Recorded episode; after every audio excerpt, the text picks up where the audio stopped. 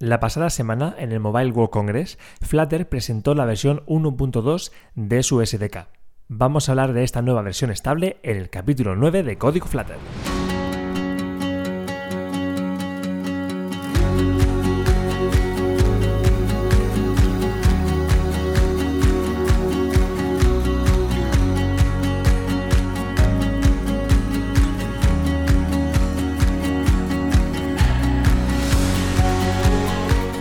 ¿Qué tal? Bienvenidos a Código Flutter, al capítulo 9 ya de este podcast, casi llegando al 10. Y esta semana vamos a hablar de la presentación de la versión estable de Flutter, la 1.2 en este caso. ¿Esto qué ha pasado? ¿Qué es lo que ha pasado? Pues ha pasado que la semana pasada en el Mobile World Congress, ya sabéis que es este evento eh, que cada año se celebra en la ciudad de Barcelona, en el que bueno, se presentan los móviles nuevos que va a haber este año y en general un poco eh, la tecnología. Cada fabricante presenta sus productos, las novedades que va a haber, las propuestas que tienen, bueno, pues un poco una feria de exhibición de tecnología. Y bueno, y aparte de los móviles plegables y todas estas cosas que han pasado, ya sabéis, si os gusta la tecnología seguramente habréis estado muy pendientes de, todo. En mi caso me gusta, pero tampoco soy demasiado eh, aficionado a, todo esto, así que tampoco soy un súper entendido de las marcas de móviles, de todo lo que hay, de las especificaciones. Pero bueno, pero sí, me, sí soy un poco curioso y sí me gusta estar un poco informado y ver lo que pasa, ¿no? También como programador, pues me gusta saber qué dispositivos hay programables, ¿no? Por ejemplo, ahora que ha salido este con doble pantalla, eh, bueno, ha salido más de uno, ¿no? Pero que vienen las pantallas plegables, están ahí, eh, no sé hasta qué punto triunfarán, serán mainstream, serán algo eh, alternativo, pero el caso es que están ahí y me interesa saberlo porque, oye, pues es una es una opción para programar, al fin y al cabo. Eh, es un mercado nuevo que se abre y eso pues siempre es algo interesante tener en cuenta. Así que por eso me gusta estar un poco al día del Mobile World Congress. No vamos a hablar en este caso de los, mm, del hardware que se ha presentado porque no es el lugar en el momento y tampoco soy yo quien para hablar de eso. Si hay algo interesante eh, que, bueno, que considere, pues lo comentaré, pero de momento vamos a hablar simplemente de algo de lo que nos importa, ¿no? Que es de Flutter. Y es que efectivamente la gente de Flutter ha presentado la primera versión estable desde la 1.0 en este Mobile World Congress. Yo sabía que Flutter iba a estar por allí, pues con su stand, enseñando sus cositas, pero no la verdad es que no sabía que iba a presentar una nueva versión. Así que muy interesante y muy pendiente de lo que, de lo que ha pasado. Mm, eh, y bueno, ya voy a empezar directamente a comentar qué tiene de nuevo esta nueva versión, ¿vale? ¿Por qué 1.2 para empezar? ¿Por qué no 1.1? Si la primera versión estable era 1.0 y realmente se presentó hace dos meses, como quien dice, fue en diciembre cuando se presentó. Pues porque, según dicen ellos, su idea es que cada mes eh, quieren crear una nueva versión en el canal de beta. Ya sabéis, bueno, eh, Flutter, Flutter digo yo, es que ya a veces lo digo de una forma y a veces de otra. Flutter es de código abierto y podéis entrar en su GitHub y ver lo que están haciendo. O sea, el core es abierto y podéis verlo y podéis contribuir y, bueno, podéis hacer propuestas, ¿no? Em, y es, eh, bueno, es interesante echarle un ojito de vez en cuando. Yo no soy tampoco un gran un entendido del core, pero sí me gusta ver que hay actividad, ver lo que pasa. Bueno, eh, total, que eh, podéis ver ahí lo que está pasando. Y lo que pasa es que cada mes se quiere hacer una nueva versión.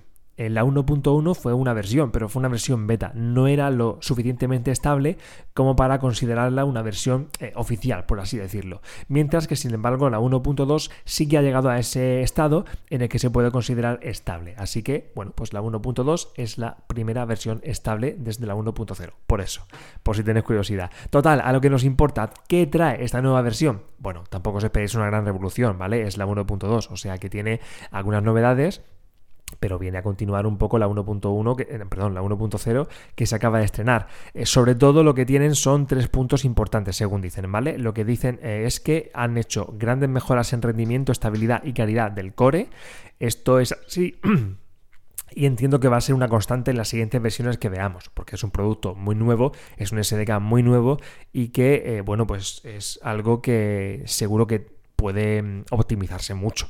Eh, ¿vale? Ya ahora funciona muy bien, pero yo no sé las tripas que tiene eso por debajo, seguro que hay eh, mucho que, como en todo, ¿no? No es que sea no es que sea ni mejor ni peor que nada, pero seguro que todo se puede optimizar y más en un principio. O sea, cuando algo acaba de empezar, seguro que hay muchos puntos de mejora que se puede, en los que se puede trabajar. Y seguro que es algo que las nuevas versiones también vamos a ver. O sea, creo que va a ser un punto fijo en cada versión estable que salga. Seguramente dirán mejoras en rendimiento, estabilidad y calidad del core. Eh, más cosas que hay. Pues el segundo punto que destacan es que han mejorado los widgets que ya existen. ¿vale? Esto, bueno, pues es un poco parecido a lo anterior, tanto de Material Design como de Cupertino, ¿vale? ¿Esto qué es? Pues Material Design es este para entendernos y rápidamente y en resumen, eh, Material Design son los widgets de Android, ¿vale? Y Cupertino son los widgets de, eh, de iOS, de iPhone. Ya sabéis que Flutter es multiplataforma y lo que hace es directamente... Perdón. Madre mía, es que vengo de estar un poquito enfriado. Pero aquí ya sabéis que no corto ni edito nada, así que mm, pues ahí va mi tos de regalo para, vosotros. Eh, lo que decía, pues eso, que es una tecnología multiplataforma eh, y lo que hace es, ya hemos hablado muchas veces, ¿no? Eh, ir directamente al, al, lo que eh, digo yo, al procesador y decirle que pinte eh, su propio motor de renderizado gráfico, ¿vale? Mm, que pinte sus cosas. Y sus cosas que se parecen a los widgets, perdón, a los componentes oficiales de los eh, sistemas operativos Android y iPhone, pero no lo son. Son algo que se parece mucho. Entonces, em, bueno, pues tienen todavía bueno, pues cosas que, que, mejorar y que afinar ahí. Dicen que, bueno, pues tienen que afinar. Al fin, cuando vemos que hay un botón de Android, en Flutter, no es el botón de Android, es algo que se parece mucho. Entonces, para que se parezca aún más, pues siempre tienen cosillas que perfilar, cosas que mejorar, que si un widget eh, se sale un poquito, no se parece tanto al otro, que si es un poco más lento, que si es un poco más rápido, que si va un poco diferente. Al fin y al cabo, lo que quieren es que se parezca lo máximo posible a los componentes nativos. Y bueno, pues eh, ahí pues siguen trabajando, ¿no? Sobre todo para Cupertino, que es, eh, como digo, la parte de iPhone que es la que, lógicamente, como esto es Google, pues le han dado más énfasis en, mimar un poco la parte de Material Design. Y ya llevan unos meses hablando también de Cupertino, de que están poniéndole pues mucho tiempo para para hacer, sobre todo para la gente cuyo destino de negocio sea hacer aplicaciones para iPhone, pues que tengan aplicaciones eh, que realmente eh, sean, bueno, ya no de calidad nativa, porque su, su, su, funcionamiento es muy bueno, ¿no? Pero que realmente la apariencia, la experiencia del usuario de, de, iOS, pues sea la misma en una aplicación nativa que en una aplicación desarrollada con Flutter. Entonces están eh, mejorando mucho esa parte, ¿no? La parte de los widgets orientados a, a iPhone. Eh, más cosillas. Y también una cosa bueno, importante, em, interesante, que es que han eh, desarrollado una serie de herramientas para los desarrolladores de, Dart eh, y Flutter en web, ¿vale? En la web. ¿Esto qué es? Pues han creado, mira, lo voy a abrir porque lo tengo aquí delante. en mi caso yo trabajo con, con, con, Android Studio, ¿vale? Pero también, por lo que yo veo, la gente suele trabajar o con Android Studio o con Visual Studio Core, ¿vale? Que es eh, bueno, pues es este editor que ha sacado la gente de Microsoft, que es libre y que, bueno, pues yo no lo he usado, lo he, me lo he instalado, lo he probado un poquito, pero no lo he exprimido, entonces no puedo, no tengo la experiencia como para aconsejarlo, pero bueno, tengo compañeros que lo usan bastante y están muy contentos y creo que cada vez tiene más aceptación. De hecho, mucha gente que veo que tiene tutoriales con Flutter me sorprende que utilice eh, este, este IDE, ¿no? Porque al fin y al cabo Android Studio es el IDE oficial para Android y tiene sentido que la gente de Google pues utilice este IDE también para, para Flutter. Bueno, eh, tiene cierto sentido que se empiece por aquí. Ya veremos en un futuro lo que nos depara, ¿no? Eh, pero me sorprende que hay mucho, mucho uso de Visual Studio Core, ¿no? Y es, eh, bueno, pues como un poco curioso. El caso es que para estos dos IDEs de, de, desarrollo, pues han desarrollado unos plugins, si no estaban ya, pues, yo los he visto ahora y creo que ahora se está, se han terminado, bueno, yo qué sé, el caso es que presentan estos plugins, presentan estas herramientas eh, a las que, como comento, si desarrolláis, si ejecutáis un proyecto en, vuestro IDE y pincháis en un botoncito que hay aquí, estupendo, que se llama em, Open DevTools, si pulsáis en el botón, os aparece, se os abre un navegador y en ese navegador hay una serie de herramientas que están conectadas con la aplicación que se está ejecutando, ¿vale? Pues no sé, se abre un puerto ahí, el IDE abre un puerto eh, un localhost, yo que sé, y lo que hace es, pues se conecta con la aplicación que se está depurando o ejecutando en el IDE y, bueno, pues ofrece una serie de herramientas con una, con un, bueno, con un, con una apariencia visual ahí, con una interfaz web eh, para obtener información de la aplicación que está corriendo. Y las herramientas son las siguientes. Por un lado tenemos un inspector de widgets, ¿vale? Que es como una especie de... ¿Cómo os digo yo? ¿Sabéis? Bueno, los típicos inspectores, si habéis desarrollado una web alguna vez, eh, ya sabéis que todos los navegadores, si pulsáis en F12 o en bueno, botón secundario inspeccionar elemento, pues tenéis un, perdón, tenéis un, bueno, pues os sale un apartado en el navegador en el que podéis explorar, eh, podéis em, recorrer los diferentes elementos del Doom, ¿no? Pues los, los dips, los, los enlaces, las imágenes, bueno, pues cualquier tipo de elemento del HTML y podéis ver ahí eh, las los, atributos que tiene, las propiedades CSS, podéis tocar, podéis jugar, podéis cambiar cosillas, podéis debuguear con el JavaScript. Hay mucha funcionalidad ahí en ese inspector de código. Pues esto viene a ser algo parecido, ¿vale? Estas herramientas web vienen a ser como ese inspector de código para HTML que dan los navegadores, pero en este caso con Flutter. Así que tenemos un inspector de widgets que se parece muchísimo a un inspector de código HTML, porque al fin y al cabo hay un árbol de widgets ahí. Perdón, madre mía. Hay un árbol de widgets y podéis ir recorriéndolos y eh, bueno, pues a, la izquierda aparece ese árbol de widgets y a la derecha aparecen sus propiedades. Es muy parecido a lo que es un inspector de código HTML, ya, os digo. Eh, lo, que, mm, lo curioso es que conforme vais inspeccionando estos elementos podéis ver tanto en el... Eh, tanto en el emulador que corra la aplicación como en el dispositivo real que esté corriendo la aplicación en vuestro IDE, ¿vale? En el que la estéis ejecutando, podéis ver ahí cómo conforme vais intentando inspeccionar los widgets se van a ir resaltando.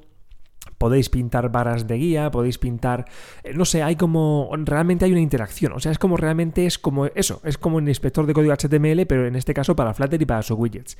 Y esto es bastante, bueno, pues es, muy interesante, puede ser muy útil. Eh, desde luego, madre mía, perdón, me vais a matar. A ver si va a tener que, editar un poco y todo. Eh, lo que decía, pues eso, eh, que puede ser muy útil, sobre todo una vez que lo use, porque ahora mismo, pues no, como no lo conozco, pues no sé todo lo que puede facilitar, pero seguro que una vez que se empieza a utilizar, pues eh, seguro que se saca mucho partido. Ya existía, por lo menos en, en Android Studio, ya existía un inspector de código parecido un inspector de widgets. Hay ahí un. En la parte de la derecha podéis desplegarlo y podéis utilizarlo. Yo creo. No he exprimido ni el uno ni el otro, pero seguramente entiendo que en estas nuevas herramientas web les van a poner mucho cariño para que ya han dicho que están empezando el desarrollo, o sea que todavía tiene mucho que mejorar, no que funcione mal, sino que tiene mucho, muchas mejoras que pueden aplicar, ¿no? Pueden hacer más funcionalidad, quiero decir. Entonces seguro que esto va a ir a más. Yo creo que van a mimar mucho esto. Entonces, bueno, pues eh, merece la pena echarle un vistazo. Aparte de este inspector de, de widgets que digo, eh, hay como una especie de timeline donde podéis, eh, bueno, podéis darle a play, digamos, y podéis ver una serie de gráficas ahí eh, sobre el uso de la, de la GPU y, bueno, pues algunas cosillas que pueden daros unas métricas de, de, la performance de vuestra aplicación. A lo mejor decís, mira, pues a lo mejor si ejecuto, empezáis a probar la aplicación y en un momento dado hacéis una acción que, haga, que hace que se dispare una barra en rojo ahí y decís, oye, ¿qué pasa aquí? A lo mejor estás haciendo una acción que consume muchos recursos. Bueno, pues puede ser interesante echar un ojido a esto. Aparte, bueno, pues también hay un sistema de logs, aquí un, un debugueador.